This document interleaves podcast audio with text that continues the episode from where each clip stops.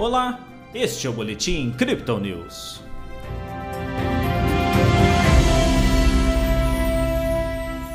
A Bolsa de Valores brasileira acompanhou o bom humor no exterior e encerrou a segunda-feira com ganhos.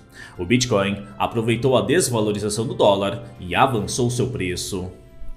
Na última sexta-feira, o Ibovespa teve alta de 2,17%. Hoje o índice manteve a tendência com subida de 0,98%. O dólar recuou, ficando cotado a R$ 5,09.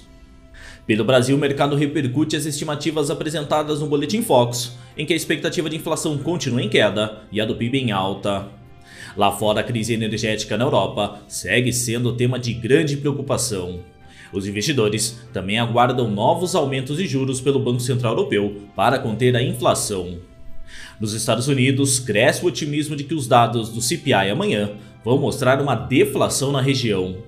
Autoridades ainda acham que os dados de empregos estão fortes, assim como salários muito elevados.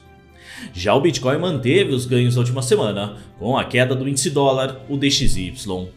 Na última sexta-feira, a criptomoeda de referência saltou rapidamente dos níveis mais baixos dos 19 mil dólares para os 21.600. O final de semana, como de costume, reservou um momento lateral. A alta, porém, foi reiniciada nesta segunda-feira com um pico em 22.500 dólares. Sem grandes volatilidades, a moeda digital comercializada agora a 22.400. No Brasil, a média de negociação é de 114 mil reais. Os bons ventos do final da última semana estão, pelo menos hoje, rondando os mercados tradicionais de criptomoedas. Segundo os analistas da Crypto Digital, amanhã os Estados Unidos vão divulgar dados da inflação que devem apontar uma deflação. Essa perspectiva deu novo fôlego aos investidores que viram o DXY recuar na primeira sessão da semana. O Bitcoin, porém, precisa se atentar a alguns eventos.